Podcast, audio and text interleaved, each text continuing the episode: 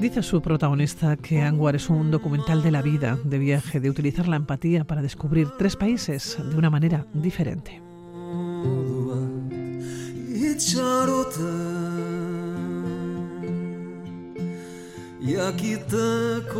Un documental con un rodaje complicado que nos acerca a la expedición al Manaslu de Alechicón el pasado invierno, la visita también a los proyectos de la Fundación X en Sierra Leona y en Pakistán.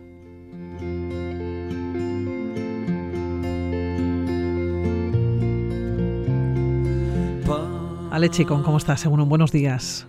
Buenos días, según Bueno, Alex, eh, te encontramos embarcado en un nuevo proyecto, ¿eh? Eh, embarcado y tan embarcado, que ahora mismo vamos de camino para Nepal, aquí en el autobús, camino del aeropuerto y viajando para Nepal.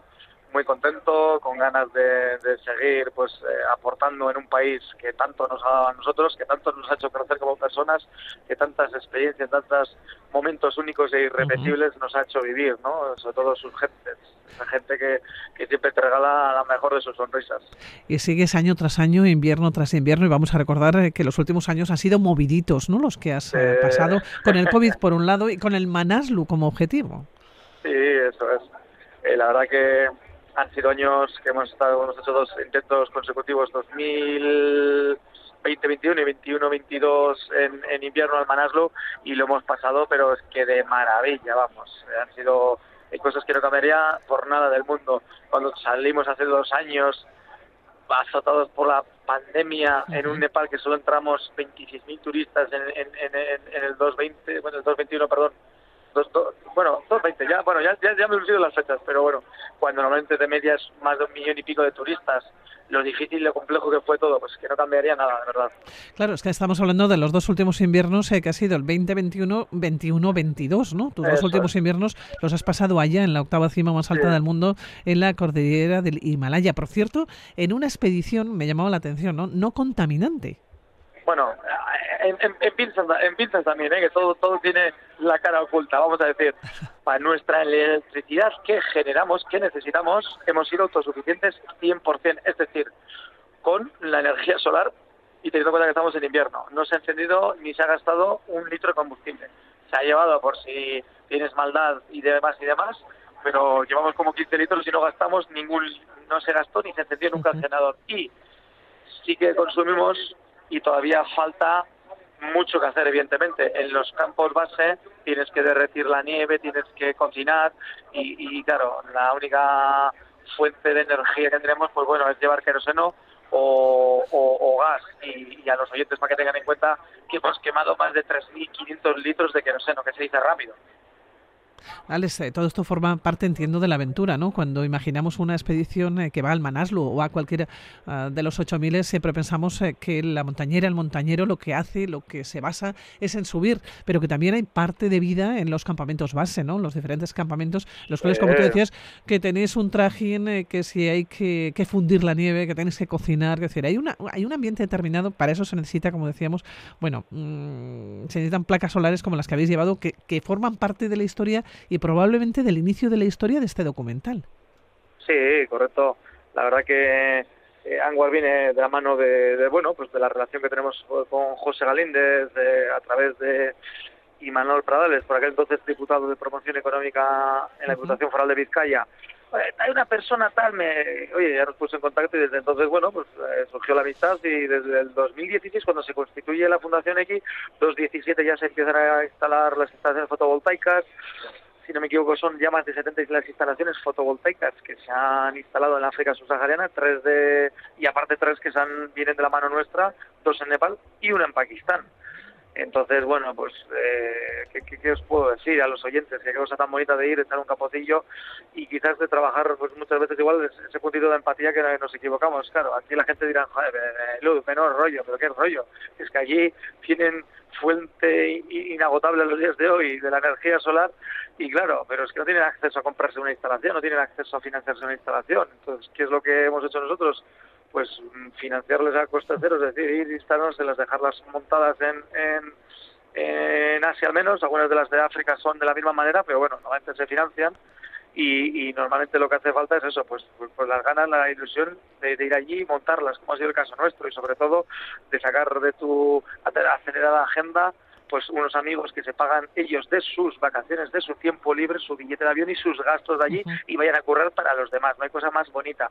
Y esta película que el 100% de la recaudación, todo lo que se ha facturado, todo, todo, todo, es para la Fundación X.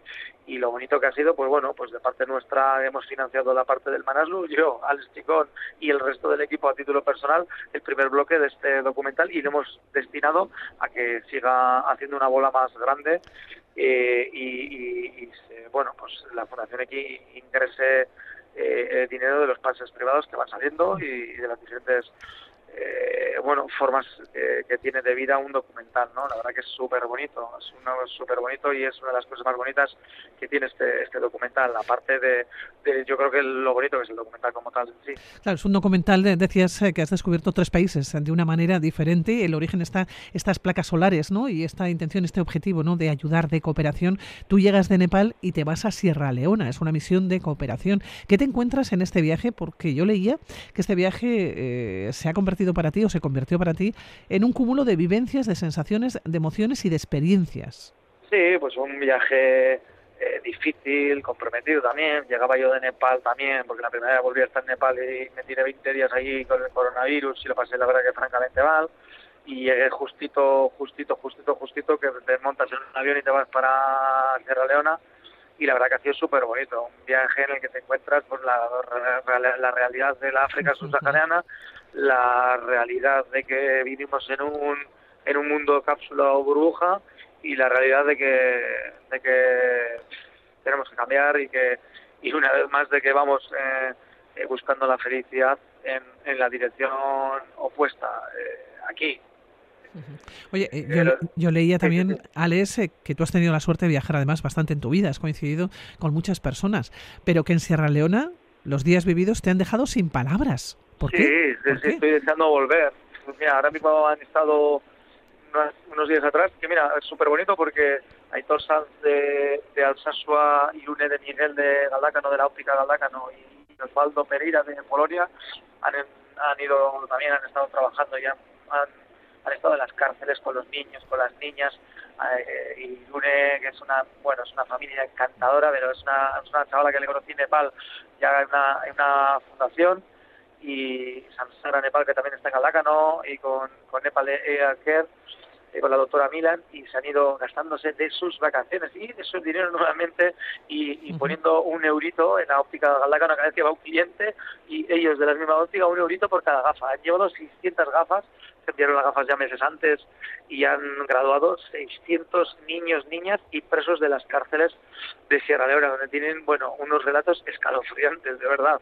¿Cómo no te marca Sierra Leona? Es la, es, eh, la cosa que más me ha impactado entrar en una slam, en una favela en Sierra Leona, de verdad os lo digo eso es una cosa que es indescriptible, es de esas imágenes, de esas cosas que tienes que te tiene que pasar o tienes que estar allí para para, para para entenderlo, ¿no? Porque bueno, uno puede estar en yo qué sé, pues pues eh, eh, en, en, Nueva York, puede estar, bueno, más o menos te puedes imaginar, porque bueno, pues tiene una, una, una similitud con, con otra ciudad del mundo eh, como puede ser Shanghái o que está, hay otras canciones, ¿no? Bueno, o voy, he estado en Praga y quiero quiero visitar Viena, ¿no? Pues bueno, pues te puedes hacer una idea, ¿no? Pero pero una cosa así, yo creo que es un lugar que, que, que, que no que no existen paralelismos. Y hay gente que puede estar más más con perdón por la expresión, más, más puteada, pero desde luego lo que allí se vive y lo que hay allí, eh, solo se vive allí. ¿Cómo volviste de Sierra Leona? Decías que sin palabras, sin lugar a ninguna duda, y muy marcado, ¿no? También eh, comentabas que ha sido bueno, una verdadera aventura. Sí, bueno, al final hemos, hicimos la parte mecánica de montar la instalación, luego eh, eh, Nacho Mingo de, de X se quedó con la parte, vamos a decir, más técnica, y bueno, luego de todo el equipo que íbamos, lo que me pasó a mí en Nepal, pues sucede allí, y de los 7, 8 que estábamos por allí trabajando, eh, trabajando y, amigos como Juan Sotillos o, o Domingo Espósito, etc., etc., que han ido pues, pues, de sus vacaciones y de, sus ingresos, como decía, pues eh, se quedaron allí pues, pues tres semanas que dieron positivo. Entonces, imaginaos el, el cuadro, ¿no? Es, es, es, difícil, ¿no? Eh, vas pensando una cosa y, total que, que, que acabe volviendo solo y el resto de compañeros allí.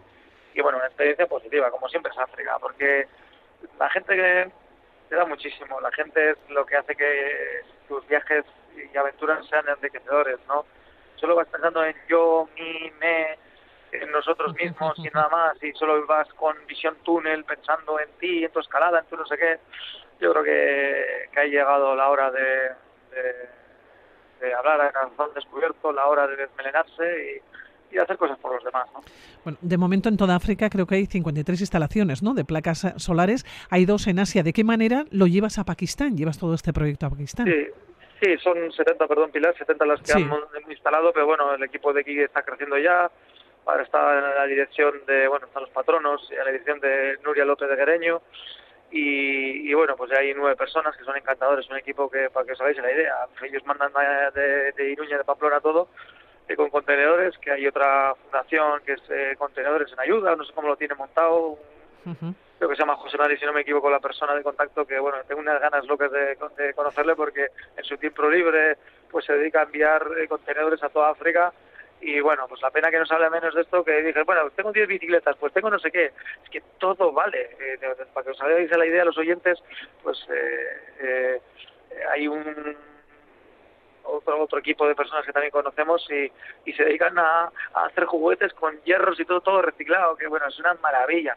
Ya os pasaré el contacto Pilar para que les, entrevistéis y tengan sus redes y, y se dé a conocer su proyecto, porque bueno, es, es eh, Manuel, es, una persona de un talante que tiene, tiene tres hijos, son tres o cuatro, ahora mismo lo pongo en duda, vive en Mallorca, él es nacido en Argentina, pero bueno, pues han estado en Nepal y siempre, bueno, hacen tío vivos con, con residuos que van por ahí con, buscando la chatarra por ahí, bueno, los niños cómo, se lo pasan, ¿no? Entonces hay mucha, hay tanta gente ayudando por ahí, la pena es que los medios de, comunicación muchas veces que, no, los conocemos, ¿no? Que no nos digan, ellos, ¿no? Porque digo yo, joder, eh, si yo me tengo que enterar por X de que, joder, se llena, y se llena el contenedor, pues mira, la Fundación X manda las placas, y luego no sé qué, de la iglesia de tal, de, de la asociación de no sé qué, del club de montaña de no sé cuántos. Y venga y, y este va a Liberia y el otro va no sé qué. Qué pena que no se sepa y, y porque lo que lo que aquí igual pueda ser inservible o esa bicicleta que que claro, que bueno, como no es la de no sé qué, no sé cuántos, y no es la de no sé qué, no sé cuántos, pues dice, pues mira, pues en vez de cogerla y venderla en el Wallapop, que me dan 50 euros, mira, cojo, la llevo allí y sé que va a buen recaudo y le damos una vida útil, desde luego, ¿no? Y somos en este caso solidarios o como tú decías, hay que desmelenarse, ¿no? Y hay que cambiar eh, por lo menos la perspectiva de, vida, ¿no? La que tenemos eh, todos. En Pakistán también nos encontramos ya con las placas solares, forma parte de este proyecto y forma parte también, decíamos, de la temática que nos encontramos en el documental. Sí, Pakistán, bueno, es una parte más íntima, más personal quizás, en la que pues falleció eh, Ali el año pasado, perdón, hace dos años, los inviernos va, los inviernos hará en, en, en enero eh, que, murió eh, Ali junto con John y, Juan Pablo. Y bueno pues fue un poquito en plan eh, bueno por allí y gente pues bueno ahora que estamos hablando de Radio Victoria una persona muy muy querida en todo Álava como fue y sigue siendo Alberto Cerain porque estaba muy presente entre, todos nosotros. Sí. Amigo de la casa, además. Por eso, muy amigo vuestro de la casa, por eso yo también hacer una mención especial a él, a toda su familia, a todos sus amigos y allegados. Que bueno, pues hicimos un viaje muy bonito en el cual pues eh, se puso una placa también, y pusimos una placa de su nombre que todavía pues, no existía por ahí. Yo creo que es muy bonito que esas personas que no se encuentran entre nosotros hoy día que sean recordadas, ¿no? Y, y las personas que han tenido que ver con mi vida, como siempre en el que han fallecido en este Nanga Parbat, que han sido eh, Tommy Mankiewicz, Daniel Nardi, Tom Ballard, Alberto Zerain y, y Mariano Galván, y también Alisa Para, que claro, cuatro veces, hemos estado dos veces allí, etc. etc. Eh, que como le dije a su hijo, ¿no? Tal cual, ¿no? Su, su alma está, en el, en el Nanga Parbat, aunque su cuerpo está en, en el K2, ¿no? Pero era tan querido allí que hicimos, pues eso, un, pequeño homenaje a todos ellos, ¿no? Y, y la película, pues bueno, pues no, no, no puedo hacer spoilers, pero de verdad que tiene un momento álgido en el cual se menciona a estas personas y eh, pues creo que, que, es bonito, ¿no? En la antigua cultura eh, de Grecia se decía que morimos dos veces, ¿no? Una cuando mueres físicamente como tal y una cuando la última persona que te conoció, cuando te, te sí, cuando te olvidan, eso es, sí. Eso es, entonces, pues bueno, pues es bonito, ¿no? O que llegue de repente un grupo de trekking, aunque va muy poquita gente por ahí, que diga, hostia, a uno, mañana Galván, tal, tal, yo al menos me fijo. Pues mira, o que vengan gente más joven de generaciones más jóvenes y que se a, nuestra posterior y que se acuerden de, de Alberto, ¿no? Es lo bonito. Bueno, Alex, nos quedamos con este título, con Anwar. Lo hemos comentado ya en varias ocasiones aquí en este programa, aquí en, Radio Victoria. Es un documental que tenemos eh, que ver. Que te vamos a dejar que sigas camino a Madrid. Eh. Volveremos a charlar contigo cuando vuelvas. A ver qué mira, tal te va. Oye, Me, eh, sí, sí, perdón. Dime, Alex, Dime, dime. ¿cuándo No, no, me piensas volver? mencionar, Sí, dime. eh, bueno, cuando volver, pues ya veremos. De momento nos vamos. Ya cuando Que eso es importante. Cuando volvemos y a ver a qué país saltamos nada. Me gustaría hacer una mención especial a, a Yonander de Ibarbus, que vamos ahora mismo en el autobús, que es una persona que hemos hecho no sé cuántos viajes eh, a Ucrania además, eh, del grupo Ibarbus, que se porta siempre una vez más y bueno, una vez más mostrando su solidaridad, que vamos con un autobús repleto de material solidario que hubiera sido inviable pues pues llevar todo esto si no se porta la gente como se portan. Y bueno, a Raúl que le quiero aquí lado, un chofer, que es una persona encantadora, que se dejaron la piel haciendo viajes a Ucrania, no sé cuántos viajes, hicieron, cinco o seis o una pasada. Fue, Sí, que no, que no fue- hemos mencionado también, Alex, pero a lo largo de este Sí. año has tenido también un, eh, una primavera ¿no? Que, eh, complicada con esos Bueno, viajes a Ucrania para mira, me traer. dice, me dice Raúl que le tengo lado que le ha hecho cuatro, o sea que no os digo más, vamos, en cuatro viajes. Entonces, eh, él, él como tal, eh, hemos estado ahí y bueno, hay que seguir un poquito ahora, se recurre el invierno, a ver si entre unos y otros pues podemos seguir echando un cafetillo por ahí. Bueno, pues Alex Chicón, que te vaya todo estupendo, que millas que Sí, muchas gracias, ni es que soy, no sé qué, agur, Agur, agur. agur, agur.